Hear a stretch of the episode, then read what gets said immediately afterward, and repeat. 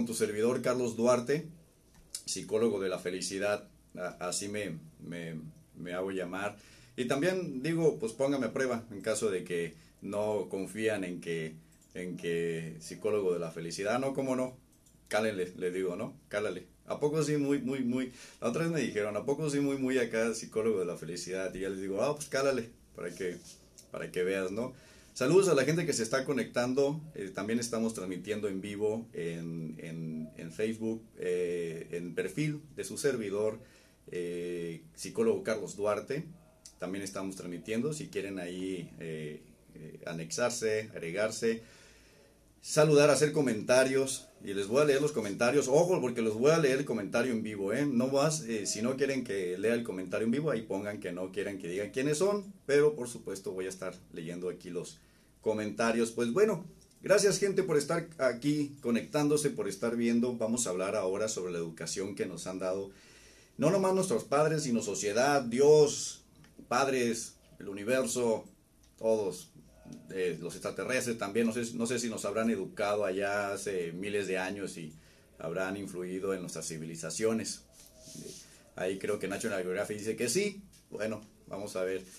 Pues bueno, gente bonita, gracias. Vamos a hablar de esta educación, sobre todo en el aspecto que a mí me corresponde, que es como psicólogo, la partecita de eh, si amarnos a nosotros mismos, referente a lo que es el amor propio, referente a lo que es amarse a uno mismo, ¿qué educación nos dieron? Es, decir, ¿dónde nos dijeron puedes amarte, puedes no amarte, hasta dónde puedes amarte, hasta dónde no puedes amarte, cuándo amarte, cuándo no? Reflexionando un poco sobre esto, y mira, vamos a hablar un poco mal de los papás, pero ya saben, no es mi intención hablar mal exactamente del papá o la mamá, sino hablar como de la educación que nos dieron. Hay que analizar la educación que nos dieron y hay que, no le echo la culpa a mi papá ni a mi mamá, porque también mis papás tienen padres, también los papás de mis papás y los papás de mis papás, y así nos podemos ir analizando eh, y haciendo responsable o, poniendo culpas de nuestra educación a través de las generaciones, pero no se trata de eso. Se trata de analizar lo que hemos recibido, ¿no? Eh, cuestionar la educación, que hemos recibido, todo referente, no voy a cuestionar toda la educación de nuestros padres, sino todo referente a eh, eh, referente al amor propio. Es decir, cuando nos dijeron que nos teníamos que amar, ¿no?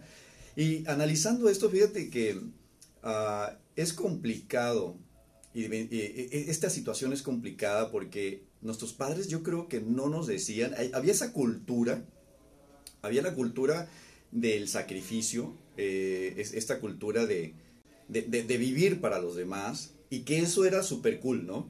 O sea, qué padre, qué divertido, qué bueno, qué buena persona, qué genial es o, qué genial eres porque vives para los demás. Esto, esto, ah, yo tengo 40 años, mis padres tienen más de 60 años, ¿ok? Eh, y, de, y, de, y de allá viene, yo identifico como mis, cómo nos enseñaron que si dabas, si estabas para los demás, eh, eso era cool. O sea, eras, eras, un, eras un buen hijo y estabas bien educado, ¿no? Así es la cultura de nosotros, así se nos ha enseñado que estamos, estemos para los demás. Eh, es curioso, ¿dónde nos enseñaron a amarnos a nosotros? Yo creo que no estaba esta situación, no existía el, el que te ames a ti mismo, ¿no? Al contrario, se nos enseñaba esta partecita de sacrificarte, de estar para los demás y que eso era lo mejor. Así lo manejaban nuestros papás, ¿no?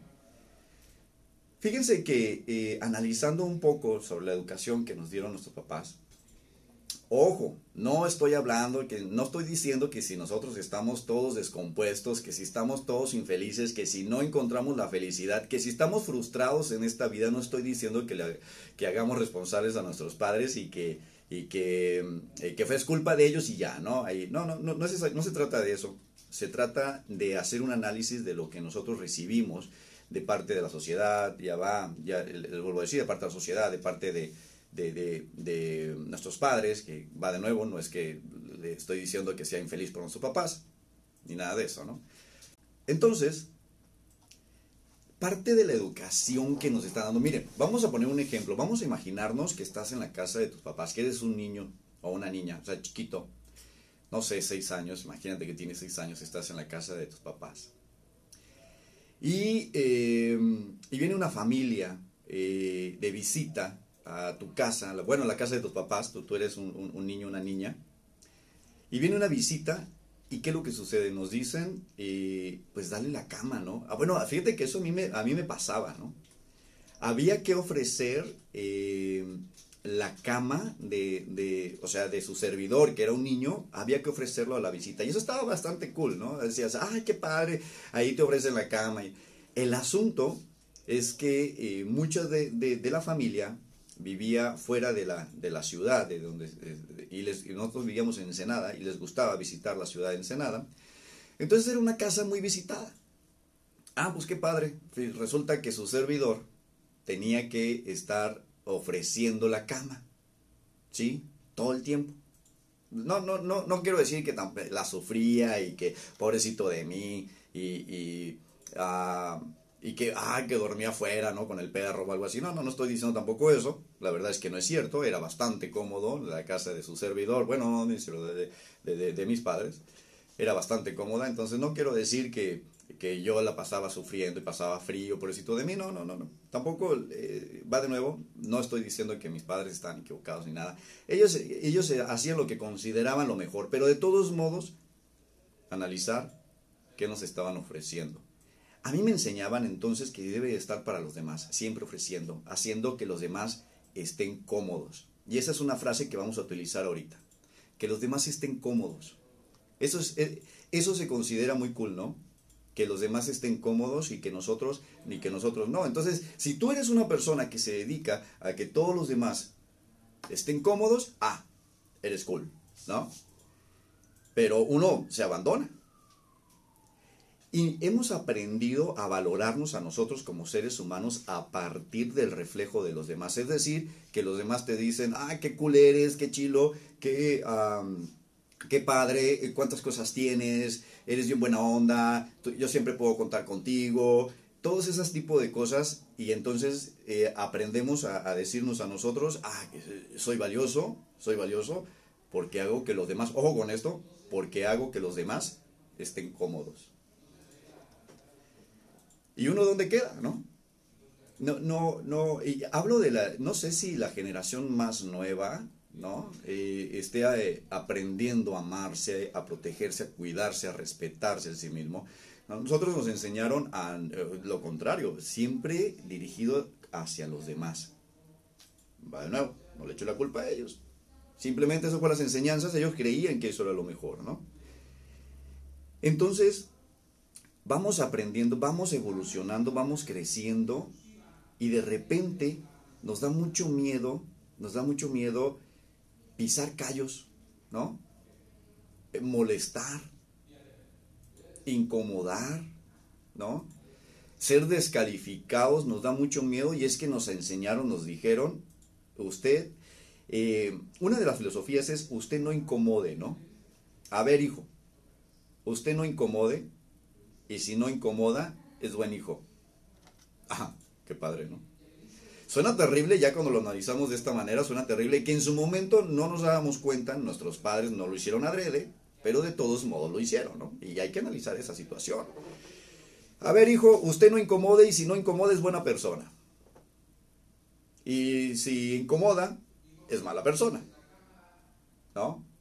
Que es también muy similar a que si ofreces, si das, eres buena persona, si no das, eres mala persona, ¿no? Como si no das, eres egoísta o algo por el estilo. Muchas gracias por estar eh, viendo esta transmisión, por considerar que lo que aquí se te está ofreciendo es digno de tu tiempo. Gracias por ello, ¿no? Incomodar, no incomodar, no incomodar. Eso, eso es, es una propuesta, es, es algo que nos han enseñado. Mi intención es eh, que aprendamos a ser uno mismo con uno mismo y a, vivir para uno mismo y no estar viviendo exactamente para los demás. Y, eso suena feo. esa es una crítica que he recibido también. Que, ah, pues, ¿cómo que vivir para uno mismo, no? Y yo digo, sí, exactamente. Tú eres la persona más importante para ti mismo. Y, y, y con debes de quedar bien es contigo, ¿no? Lo que a ti te apasione todo el mundo puede incomodarse, no importa. La parte importante es esa relación que tú tienes contigo. Como nosotros, eh, imagínense eh, que nos vamos autodevaluando, ¿no? ¿Qué nos enseñan? Nos enseñan que sí podemos amarnos siempre y cuando cumplamos con ciertos requisitos. Va. Yo sé que estoy hablando un poquito fuerte, así como, como medio golpeador. Es, porque es divertido, nada más, ¿no? ¿no? No es, aquí no hay molestias de nada, ¿no? Y el que se, y el que se molesta tiene derecho a molestarse, también. Nos han enseñado que para amarnos tenemos que cumplir con ciertos requisitos. Eh, no nos dicen exactamente así, oye, no te puedes amar al menos que tengas estas estas, estas características. No nos lo dicen de tal manera, no nos lo dicen de eso. Pero ¿qué tal cuando nos dicen estás mal? Estás mal por dejar la escuela, estás mal por eh, no ahorrar, estás mal por vestirte de esa manera, estás mal por eh, no ser amable, estás mal por no ser un caballero o no ser una dama, ¿no? Y eso me están diciendo, no te ames, al menos que cumplas con estos requisitos, ¿no? Eh, no, nos, no nos aceptamos al menos que cumplamos con ciertos requisitos, ¿no? Es que no puedo tener este comportamiento. Nos, enseñan a lo largo de nuestra vida que no debemos llamarnos a menos que cumplamos con ciertos requisitos. La mayoría de los requisitos tienen que ver con estar sirviendo para los demás. Incluso hay una frase genial que dice, em, el que no sirve para servir, no sirve para vivir. Hágame usted el favor. ¿Sí? Yo creo que quien escribió esa frase estaba muy necesitado de ser servido porque dice, ay, pues si no me sirves, si no me sirves a mí, no sirves para vivir. ¿En serio? ¿Es, en serio? ¿Será? O sea que si no estoy sirviendo, no sirvo. Mira qué padre, ¿no? O sea que si alguien vive para sí mismo, está mal, ¿no? Y cuando decimos que vivimos para uno mismo, suena, suena, suena hasta perverso. Pero no lo es. No es nada extremo, no se trata de, de... Y si lo es, asunto también de cada quien, ¿no? Nos enseñan, fíjense cómo nuestros padres, y, va de nuevo, cuando hablo de nuestros padres hablo como de nuestro pasado, no exactamente echarle la culpa a nuestros padres, ¿no? Pero así lo vamos a representar y hay que tener la madurez de no agüitarnos y decir, estás hablando mal de mis padres y todo eso, estás hablando mal de nuestro pasado, nuestro aprendizaje, también como nuestros hijos van a hablar mal de nosotros y saben que es válido, es válido, no pasa nada. Sí, claro que mi hijo me tiene que criticar, me tiene que juzgar. ¿Por qué? Porque yo no soy un genio como para que le esté dando todas las informaciones y que me y no me cuestione. Claro que me tiene que cuestionar, ¿no? Por supuesto, ¿no? Mi hijo me dice, cuando yo sea adolescente no va a pelear contigo. Y le digo, usted tiene prohibido, cuando usted sea adolescente tiene la obligación de pelear con su padre. ¿Sí? Porque su padre no es un genio y no, no, no lo sabe todo, ¿no? Ok, va, no, no estoy enojado. Para los, para mis pacientitos, están regañando acá. para mis pacientitos saben que así se habla. Una vez me criticaron, ay, hablando de crítica, no pasa nada, critiquen todo lo que quieran. Eh, una vez dijeron, para no decir crítica, crítica, crítica, una vez dijeron que este psicólogo, su servidor, ¿sí? Era bastante duro.